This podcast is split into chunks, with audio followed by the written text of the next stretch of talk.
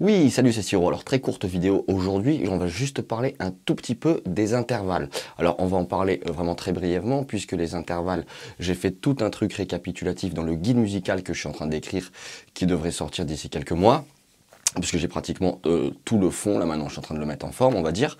Donc on va juste parler d'un truc que j'entends tout le temps, tout le temps, tout le temps, tout le temps. Ce que j'entends tout le temps, c'est... Un octave. Alors, non.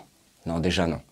Déjà non, puisque tous les noms des intervalles, absolument tous les noms des intervalles sont féminins. Une fondamentale, une seconde, une tierce, une quarte, une quinte, une sixte, une septième et une octave. Alors on dit juste en fait un unisson, mais c'est pas vraiment un intervalle puisque l'unisson c'est même son, même hauteur. Voilà, c'était juste pour recadrer.